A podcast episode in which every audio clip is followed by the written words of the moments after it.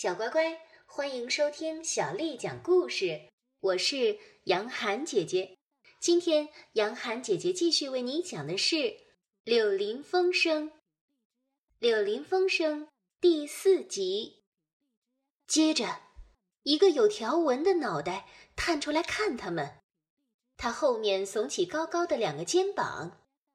河鼠叫道：“嘿，来吧，老獾！”獾向前迈出了一两步，接着咕哝了两声：“哼，一堆人。”他转过身去，不见了。失望的河鼠说：“嘿，他就是这么个家伙，他讨厌交际。今天我们再也看不到他了。好，请告诉我们，都有些谁到河上来了？”水獭回答说。嘿嘿，癞蛤蟆他来了，算一个。乘着他那艘崭新的赛艇，衣服是新的，什么东西都是新的。两只动物相互对看，哈哈大笑。河鼠说：“有一度他只爱坐帆船，后来他帆船坐厌了，就撑平底船。除了整天和天天撑船，什么也不能使他快活。”他撑船撑出了许多祸事，去年换了大游艇，我们大家得去跟他待在他那只大游艇里，还得装作喜欢他。他说他要一辈子住在这大游艇里，可他不管做什么事情都是一样的，只有三分钟热度。他玩厌了，又玩起新花样来了。水獭沉思着说：“哎，他也是个好小子，只是没有恒心。”特别对船是这样。从他们坐着的地方望过隔开他们的小岛，可以看到那边的主河道。正在这时候，一只赛艇很快的进入他们的视线。划船的是个矮胖的家伙，把水溅得一塌糊涂，人滚来滚去，却拼了命的在划。河鼠站起来对他叫，可是癞蛤蟆那正是他。摇摇头，只顾划他的赛艇。河鼠重新坐下来说：“他这样滚来滚去，转眼就要滚到船外面去了。”水獭咯咯笑着说：“呵呵，当然是要滚出去的。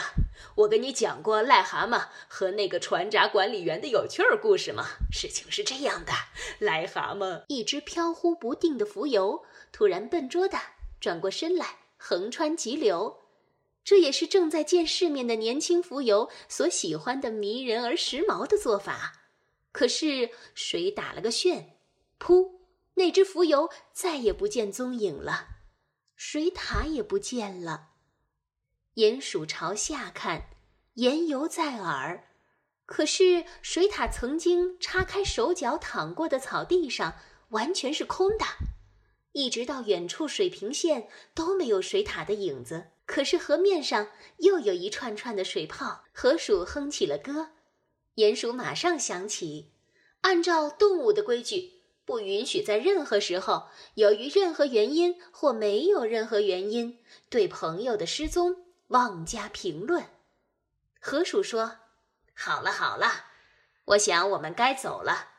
我不知道我们两个当中最好由谁来把东西装进这个中饭篮子。”听他说话的口气，他丝毫没有抢着要干这件乐事的样子。鼹鼠说：“哦，请让我来装吧。”那还用说吗？这件事情，河鼠自然让他干了。把东西装进篮子，可不像是打开篮子拿出东西那么有趣，根本不像。不过，鼹鼠决心什么事情都津津有味地干。尽管他刚收拾好篮子，把它捆紧，就看见草地上有一个盆子盯着他。等到他重新捆好之后，河鼠又指着一把谁都应该看到的餐叉，直到最后，瞧吧，那个芥末瓶，河鼠一直坐在它上面，却不知道。不管怎么样，这个工作最后还是完成了，鼹鼠也没发什么火。下午的太阳已经低下来，河鼠一路轻轻地划船回家，一副神情恍惚的样子。自言自语的哼着诗歌似的东西，不大去理会鼹鼠。不过，鼹鼠中饭吃得饱饱的，心满意足，十分得意。外加船也坐惯了，他是这么想的，就是有点闲不住。于是他马上说：“河鼠仁兄，对不起，我想划划船。”河鼠微笑着摇摇头：“嗯，还不行，我的年轻朋友，等你学好了再划吧。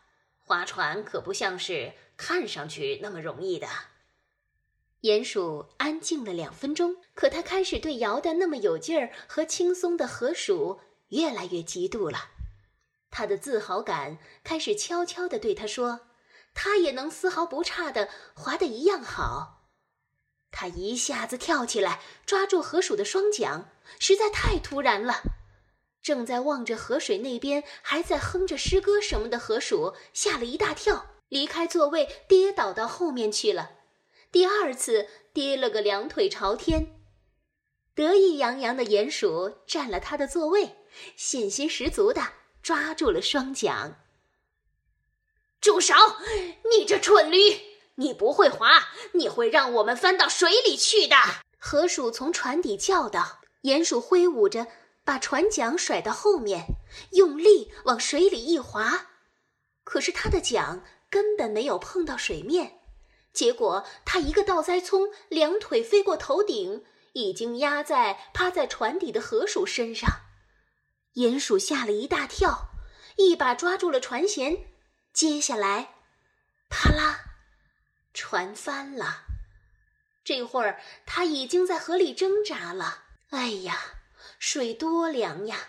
哎呀，水多湿啊！他一直往下沉，沉，沉下去。水在他的耳朵里嗡嗡的响。小乖乖。今天的故事就为你讲到这儿了。如果你想听到更多的中文或者是英文的原版故事，欢迎添加小丽的微信公众号“爱读童书妈妈小丽”。接下来的时间，我要为你读的是唐朝诗人刘长卿写的《逢雪宿芙蓉山主人》。《逢雪宿芙蓉山主人》，唐。刘长卿。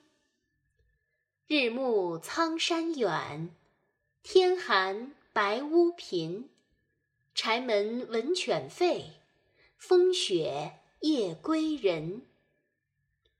日暮苍山远，天寒白屋贫。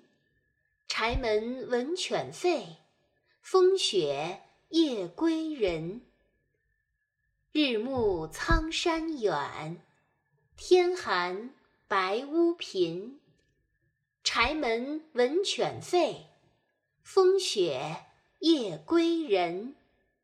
小乖乖，晚安。